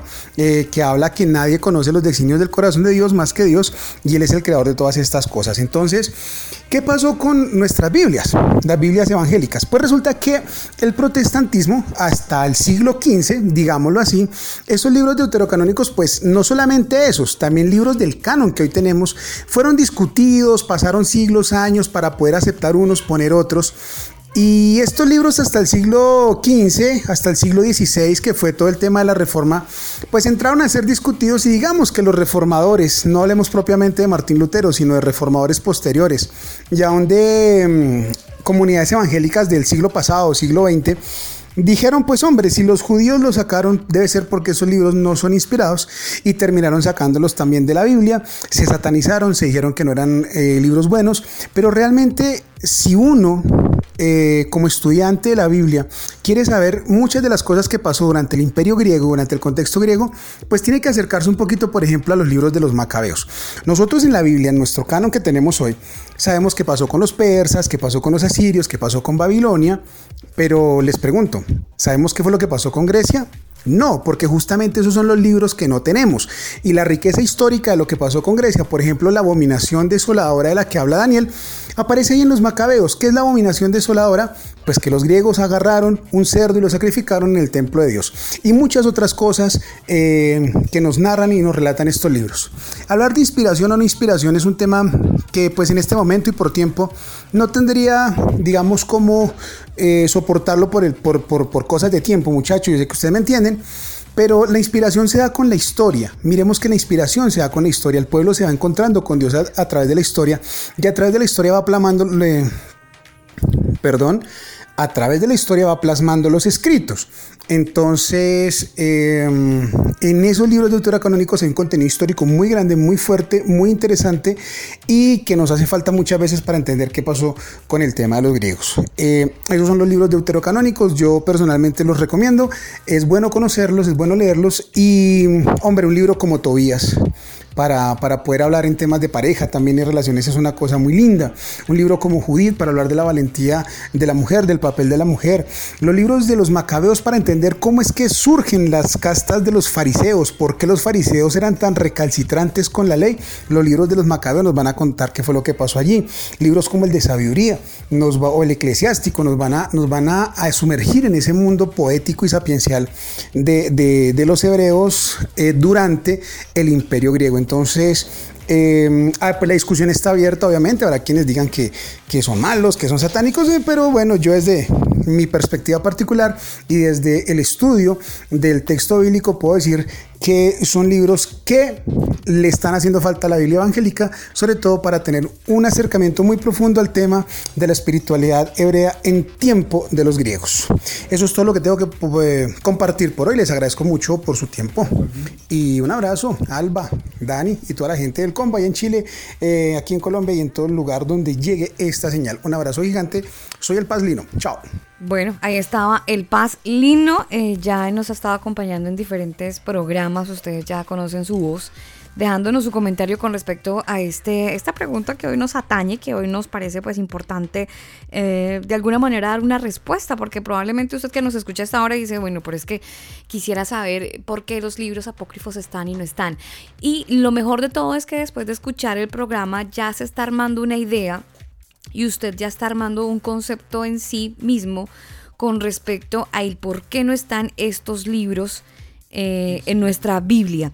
La invitación para que continúe escuchando el programa y si de repente usted dice, ay no, llegué tarde, el programa ya se va a acabar, tranquilo, take it easy. Recuerde muy bien que luego nosotros vamos a publicar el podcast para que pueda escuchar el programa de principio a fin y entonces pueda eh, de alguna manera empalmar con la parte que no pudo escuchar y entonces de la misma manera pueda tomar usted una opinión respecto a estos libros apócrifos del por qué no están en la Biblia. Tenemos un pastor invitado en esta noche, es el pastor Juan Ahumada, el pastor de la Iglesia Bíblica Bautista de la Florida, nos acompaña en esta noche en cabina y nos está eh, hablando y haciendo un comparativo de los textos que están en estos libros apócrifos y textos que tenemos en las Sagradas Escrituras. Pastor. Así es. La idea es que la audiencia eh, se haga una idea clara respecto a, a lo que es eh, un libro inspirado y uno de enseñanza o histórico o simplemente de sabiduría casi popular. Tienen buena enseñanza, pero no son considerados parte del canon de la escritura. Y para que les quede un poco más claro lo de, de qué estamos hablando, eh, voy a pedir a nuestro hermano Daniel que nos haga lectura de Segunda de Macabeo 15, 37 al 39 para toda nuestra audiencia. Segunda de Macabeos. Segunda de Macabeos, ingeniero. Segunda de Macabeos 15, 37, eh, bueno, dice así eh, el fin de esta historia. Bueno, así concluye la historia del gobernador Nicanor y así termina también mi narración. Desde ese día Jerusalén quedó bajo el control de los judíos. Verso 38. Me, me sentiré satisfecho si, eh, eh, si esta historia quedó bien escrita y ordenada. Si no es así, y si tiene poco valor, deben saber que hice lo mejor que pude. Verso 39. Bien saben ustedes lo desagradable que es beber solo vino y solo agua. En cambio, el vino mezclado con un poco de agua es muy sabroso y agradable al, pa- al paladar. Lo mismo pasa al escribir una historia. Hay que saber combinar bien los relatos para que les resulten agradables al lector. Eh, con esto doy por terminada mi obra. Es, Y lo así que concluye. dijo, es lo que dijo el autor de Macabeos. Entonces, interesante porque de alguna manera eh, muestra la parte humana de él en su, en su relato, ¿no? Bueno, muy bien. O sea, como enseñanza, como historia está muy bien. Mm. Eh, pero esa es justamente la razón por la cual no fue parte en el canon de la escritura. Claro. Porque como decíamos anteriormente, jamás un libro inspirado va terminando dando excusa o casi pi- pidiendo perdón porque trató de hacer lo mejor que pudo Claro. el escritor, pero no alcanzó porque él mismo eh, se juzga a sí mismo. Sin embargo, Dios es un Dios de autoridad, ¿ya? Y, y- y con una, vamos a decir, firmeza incomparable en sus escritos. Eh, yo quisiera terminar eh, diciéndole a la audiencia eh, que es importante discernir entre lo que es algodón de azúcar y algo que realmente es de peso.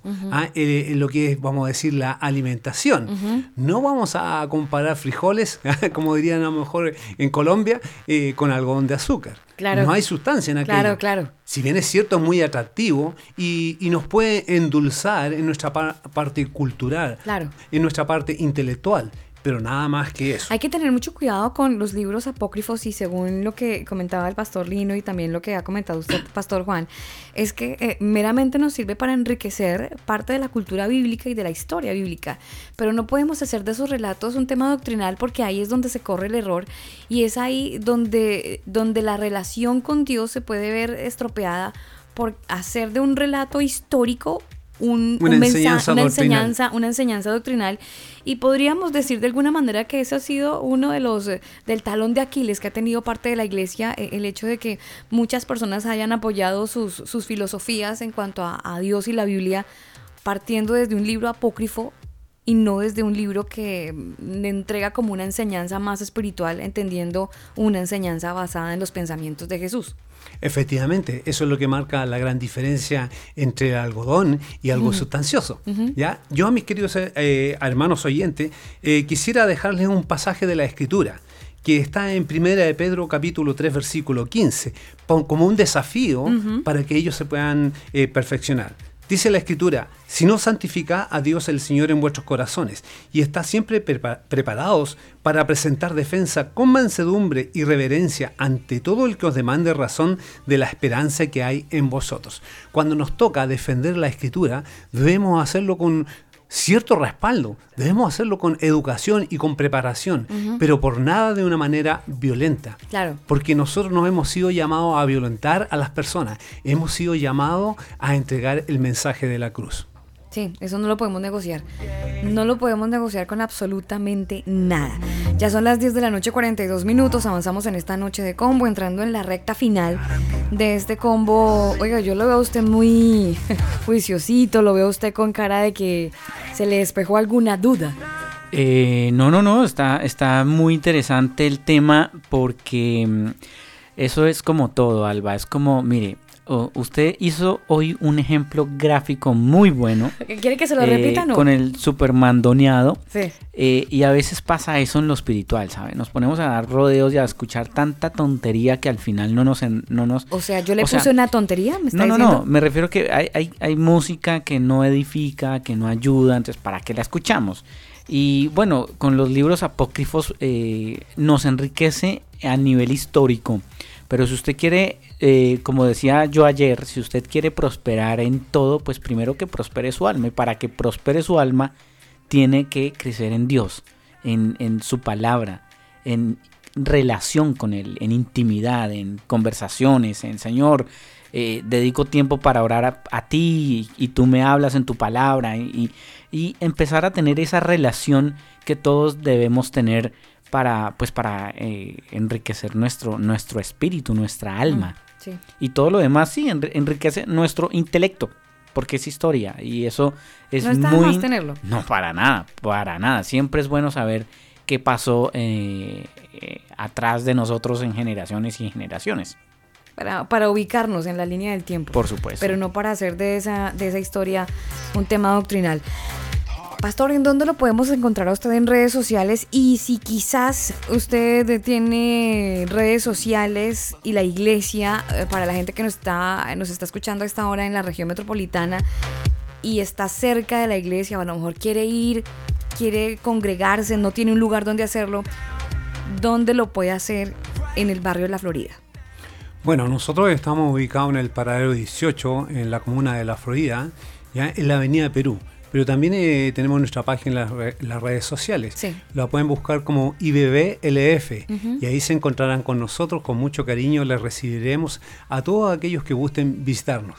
Y desde ya quisiera eh, enviar un saludo a todos los hermanos de, nuestra iglesia, a nuestros misioneros en el sur eh, de Chile, eh, a David y Mariluz en la, en la ciudad de Bangalore, India, que son nuestros representantes, y que Dios les bendiga y les prospere, y también para los pastores de la quinta región, y para todos los hermanos que nos escuchan en esta bonita emisora llamada El Combo. Sí, vea, vea, el combo FM.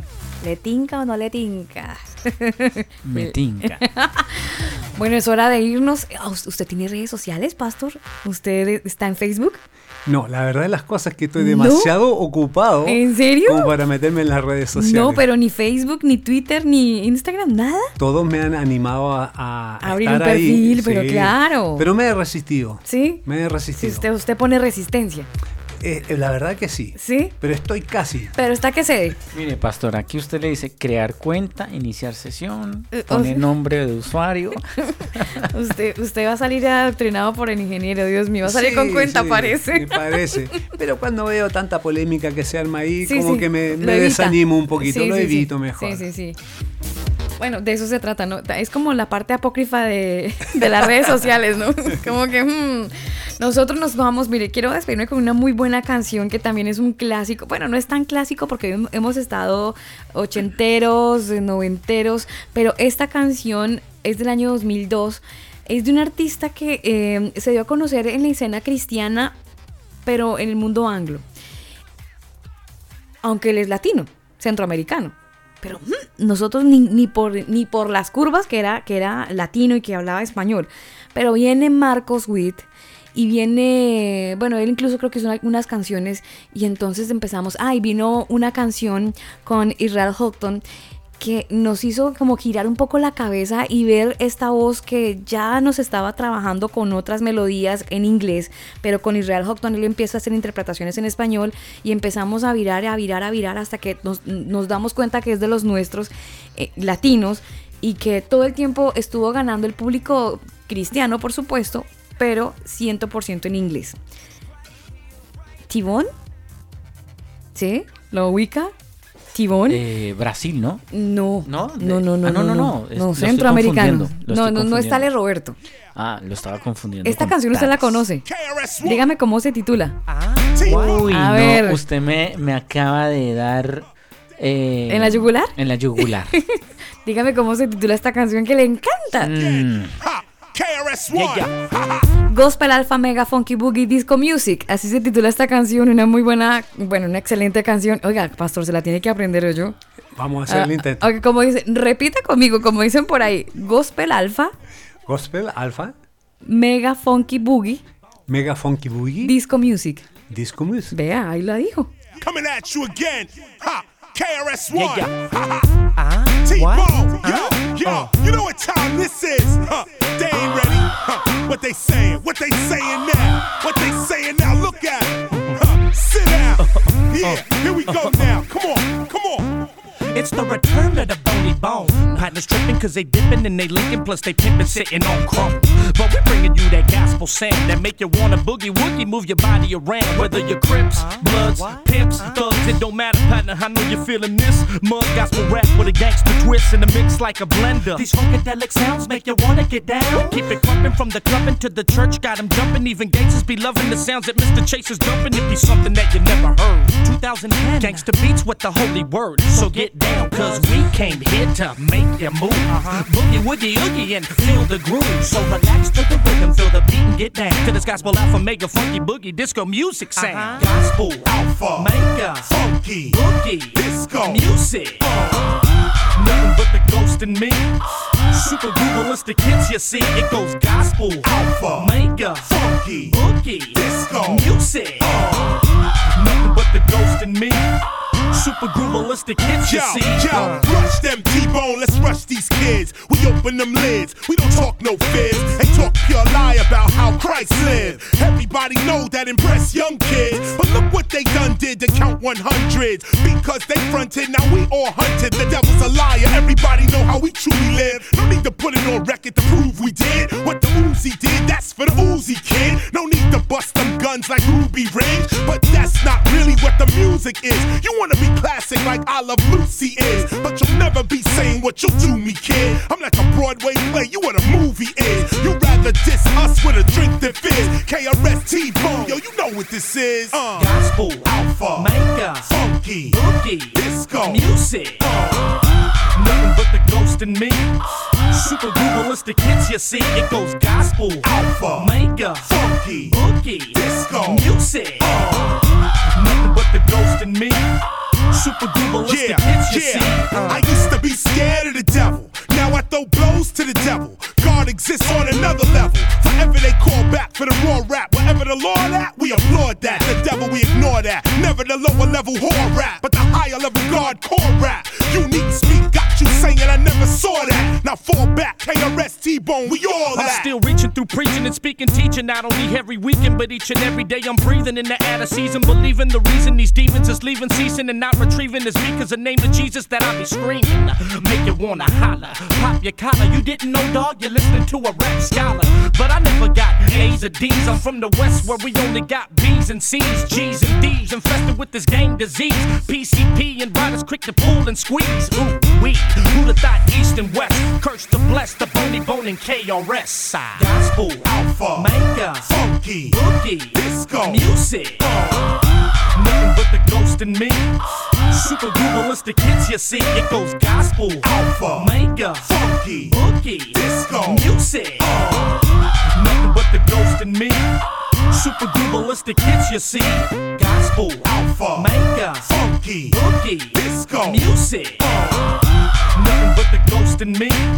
Super Googleistic hits, you see, it goes gospel, alpha, mega, funky, boogie, disco, music. Uh. Nothing but the ghost in me. Super groovalistic hits, you see. Uh. this one right here goes out to all the critics. All the haters out there that said KRS1 and T-Bone couldn't put it down. Y'all know how we do. This is how we rock. Gospel microphones, baby. Gospel hip hop forever. Y'all know how we do. Giving glory unto the King of Kings and the Lord of Lords. Son las 10 de la noche, 54 minutos. Ahí estaba Chivón con Gospel Alpha Mega Funky Boogie Disco Music, un muy buen clásico. A esta hora de la noche disfrutándolo para cerrar esta noche de jueves con un clima maravilloso. This is. Huh. Un clima fantástico, 5 grados a esta hora de la noche. ¿Le gustan los 5 grados, señor? Sí, sí, sí, súper.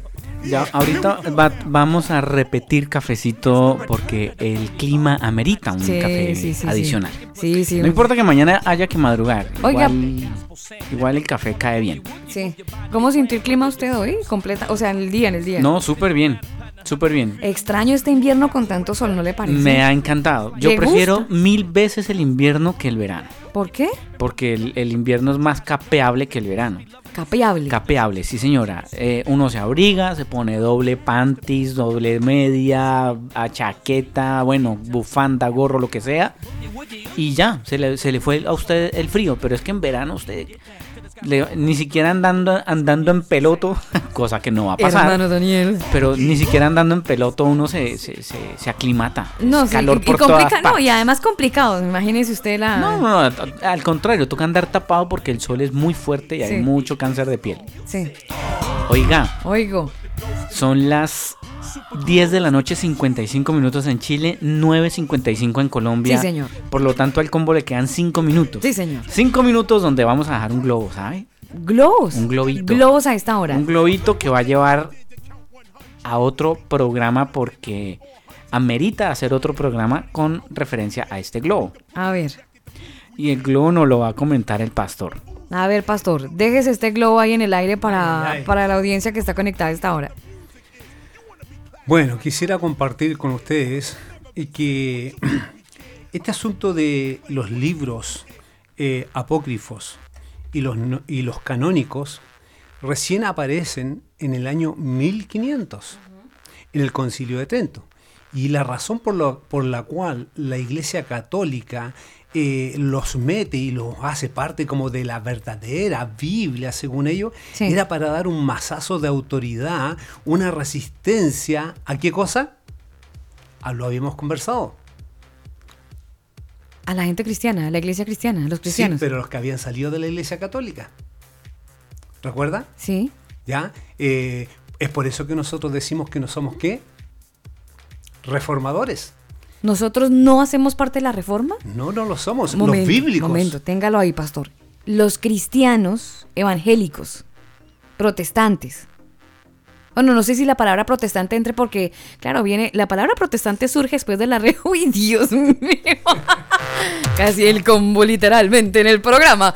Pero eh, la palabra protestante viene, eh, viene de la reforma, justamente. Eh, la, la palabra protestante. Justamente, Sí. es un grupo que se descuelga de la Iglesia Católica. Sí. Pero la, la- la fe cristiana, la fe bíblica... ¿No viene en la reforma? No, viene de la reforma, viene mucho antes, viene de las enseñanzas de Cristo. Nosotros podemos seguir nuestra línea hasta Cristo mismo, hasta los discípulos. Pero, la, o sea, ¿el cristianismo no hizo parte de la reforma? Es que ahí hay, hay que hacer una pequeña separación, una- unas cremillas, por así decirlo. Porque, porque para muchos teólogos la reforma fue lo que dio ese oxígeno a la iglesia cristiana por, por- por ese mo- tiempo turbio que tuvo cuando estuvo Constantino y estuvo haciéndole la venia a los cristianos de la época después de que los mató y los odió a todos, luego eh, le dio la venia bendita y, y los amó. Pero interesante, porque ahí nace la Iglesia Católica. En la, en la época de Constantino, Constantino. que estamos hablando del siglo IV, quinto por allí, entre Sí. el cuarto y el quinto, Sí, por ahí más o menos. sí, sí. ¿ya? Y ahí inmediatamente la verdadera iglesia se separa. Se hace, se hace una separación, Open no alianzas con el Estado. Recuerda, iglesia y Estado separadas. Sí. Y es por eso que le- se produce la, eh, la persecución en aquellos años Claro. a los verdaderos creyentes. Sí. Así que cuidado. Los O verdaderos sea- cristianos que son bíblicos no somos parte de la reforma. a No mucha hace- honra. ¿No hacemos parte de la reforma? Efectivamente, no lo somos. ¿Y qué tal que sí, pastor? Ahí se las dejo para que lo investiguen. Ah, pero lo, investi- lo investigaremos con usted aquí en compañía, con un cafecito. Bueno, eso va a requerir de, de mucho tiempo de discusión y debate, así que vamos a necesitar varios cafecitos para eso. Varios cafecitos. ¿Es el cristiano evangélico parte de la reforma? No lo sabemos. Para que usted lo pueda saber, pues tiene que estar conectado al combo para una- el desarrollo de este tema, si hacemos o no parte de la reforma. Son las 10 de la noche, 58 minutos, Pastor. Muchísimas gracias por haberse trasladado, por haber estado con nosotros en cuerpo y alma y físicamente aquí. Gracias, de verdad. eh, lo atesoramos en el Cora. Gracias. Muchas gracias a toda la audiencia y a ustedes por esta invitación. Que Dios les bendiga. Ingeniero, a usted gracias por el, por el leerse el libro de Macabeos. No lo había visto usted como tan compenetrado con el libro de Macabeos y Judith o Judith, pero veo que le, le, le, le ayudó, le despejó. Sí, sí, sí, un saludo para todas las Judith y los macabeos. a los macabeos que nos escuchan esta hora. Mire, es hora de irnos. eh, con- lo hacemos con este clásico de Margaret Becker. Esto es años 90. Esta canción, probablemente usted escuchó en los años 90, cuando estaba iniciando su vida en el cristianismo, o nunca la ha escuchado. Pero una de las dos lo queremos eh, sencillamente refrescar la memoria para que pueda glorificar el nombre de Dios como nosotros lo hacemos todos los días y que mejor que cerrar el programa en esta noche con esta canción de Margaret Becker. Esta canción se titula así, esto sé. A toda la gente que nos ha estado acompañando, un abrazo gigante. Gracias por permitirnos llegar a su corazón. Ese es el lugar más importante de donde definitivamente no nos queremos ir. Y si Dios quiere, mañana estaremos en una nueva emisión de este programa. Recuerden muy bien, ustedes pueden seguir conectados a la frecuencia 98.7 FM en la región metropolitana a través de Canción FM que retransmite esta señal en vivo.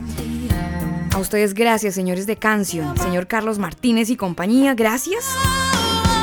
Pueden seguir el podcast que va a ser publicado inmediatamente en nuestras redes sociales, arroba el combo oficial. Ahí pueden ustedes darle clic al podcast. Y bueno, enriquecerse con nosotros en el horario que ustedes lo quieran hacer. Una- un abrazo, se cuidan, bendiciones, chao.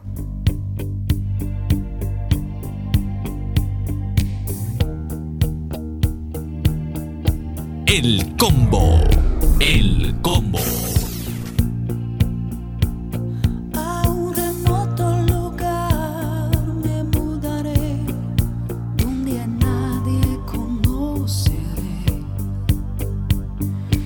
真的。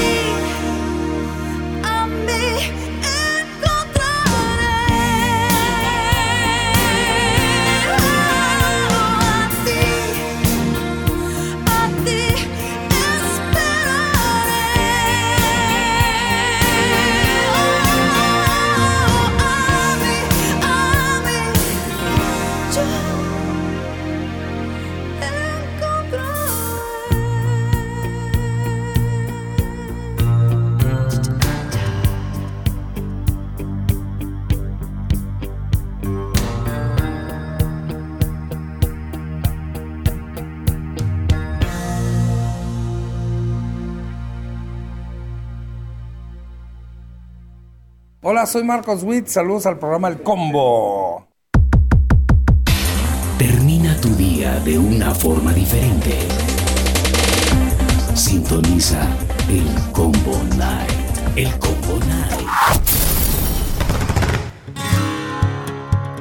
Manual de Sonido para Iglesias. Es el primer libro con énfasis en la educación dirigida a los músicos de las denominaciones eclesiásticas. Este libro fue escrito por Elber Montiel, productor musical colombiano, y Daniel Torres, ingeniero de sonido chileno. Sus conocimientos enriquecerán desde un punto de vista técnico a los ministerios de las diferentes congregaciones, brindando la posibilidad de mejorar la calidad del sonido y acople de la banda en el momento de realizar sus reuniones o eventos en vivo. El exceso de volumen es perjudicial para tu salud. Infórmate www.manualdesonido.com.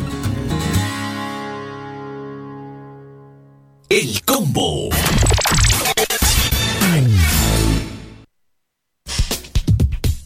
Este programa no contiene mensajes de violencia. Las situaciones, nombres, personas y lugares descritos en este programa Son producto de la ficción. Cualquier parecido con la realidad es pura coincidencia. El Combo.